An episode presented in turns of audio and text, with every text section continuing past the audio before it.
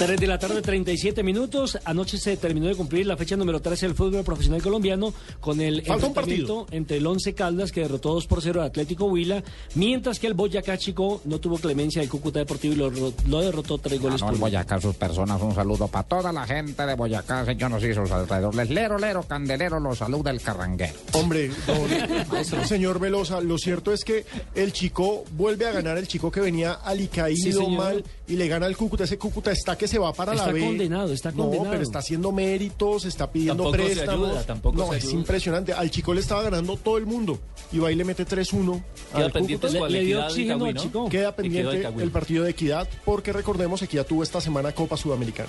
El- Tengo una pregunta a su persona para doña Marina Granciera que me, pre- me dicen, me dijeron, me, me consultaron, dice que usted no conoce la carranga, su persona. Ay, No, no, es que no la conoce, no, la confunde con un vallenato, La con- no, señor, la carranga, como, como su mismo nombre lo dice, es una carranga. Entonces nosotros lo que hacemos es versos bonitos, su persona como este. Decía un marrano encima de una lechona cruda, así me gusta mi amor que te pongas arrozuda. Muchas gracias por la Con aclaración. ritmo carranguero, Ese- ese ¿cierto, Muchas maestro- gracias. y Marina se pone colorada. Esta es otra copla muy bonita, dice, le dijo la burra al burro del pánico medio muerta, si se va a acostar conmigo, deje la tranca en la puerta. Esa le iría en altino. bueno, Alejandro, la Muy fecha la número aclaración. 14, ¿cómo se va a desarrollar?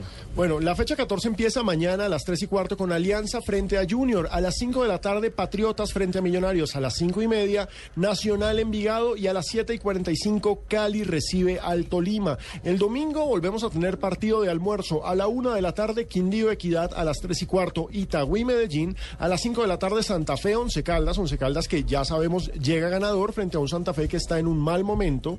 No se le han dado los resultados últimamente. Y a las 5 y media, Cúcuta recibe al Pasto. A las 7 y 45 la jornada cierra con Huila frente a Chico. Recordemos que en estos momentos los ocho, cuando vamos para la fecha 14, son Nacional, Cali, Millonarios, Junior, Once Caldas que se ratificó, Pasto que se metió, Santa Fe y Medellín. Y ojo que Santa Fe y Medellín están ahí chilingueando. Y a propósito, Nacional enfrentará a Envigado, sigue exponiendo sus invictos y Nacional. tenemos contacto ya con Don Weimar. El verde de Antioquia, mi equipo.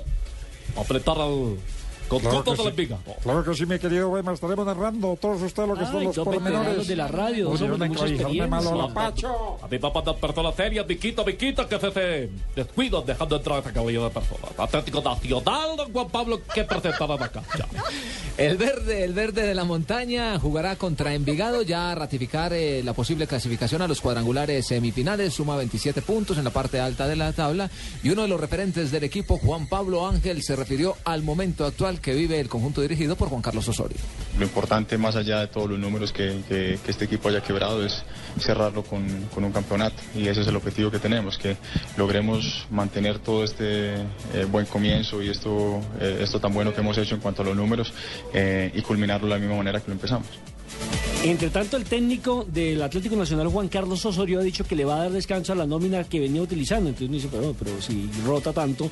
Pero sí, dentro de esa nómina principal tenía cuatro o cinco jugadores fijos. que lo mantenía fijo. Y por eso ha dicho que a esta altura del campeonato, donde ya está prácticamente clasificado, va a Yo creo que comenzar sí, a darle un segundo aire a muchos jugadores. Acaban de lograr un muy buen resultado, remontaron un 1 a 0 a favor de Santa Fe, al final eh, lo pudieron conseguir y creo que eso los motiva bastante como para llegar al partido nuestro con, con muy- en muy buenas condiciones de, de disputarlo.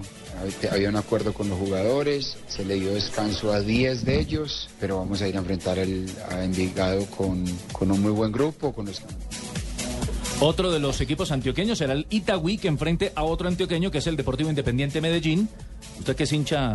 No, yo soy del hincha de Nacional. Tengo que aclararle eso a la gente. Ah, yo-. Se volvió a decirme que yo era hincha de Nacional. De Itagüí, Más, se ha hecho más salió acomodado que Sandía. Cheito, más acomodado que No, no, no, Cheito. este ¿no? El partido es clave para, por- Respeten a mi compadre, por favor. Porque Itagüí salió de los ocho y Medellín se metió. Entonces Sí, es un duelo y, clave eh, para eso. de eso habla justamente el profe Jorge Luis Bernal, quien sabe que va a enfrentar a un Medellín renovado con esta nueva administración, nuevo cuerpo técnico.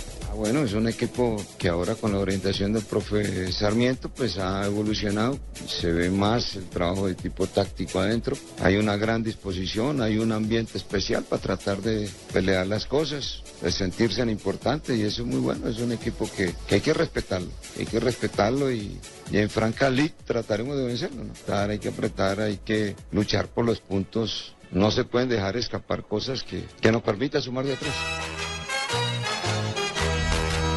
Y el Junior de Barranquilla será visitante frente a la Alianza Petrolera.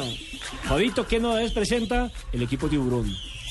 El Junior presentará dos cambios obligados, Nelson, porque Edwin Cardona y Yosimar Gómez eh, sufrieron lesiones. Cardona venía padeciendo de un golpe en el tobillo que venía trayendo ahí, pero en el último partido ante el Cali aquí en Barranquilla sufrió, pues se, resintió y no, no viajó a, a Barranca Bermeja o a Florida Blanca, perdón, de donde va a ser el partido. Otro que no va a estar es Josimar Gómez. Michael Ortega nada que se recupera, así que los más posibles reemplazos de Cardona y de Josimar seguramente van a ser Vladimir Hernández y Mahler Tesor Moreno. De resto, sería el mismo equipo que enfrentó al Deportivo Cali aquí en la ciudad de Barranquilla.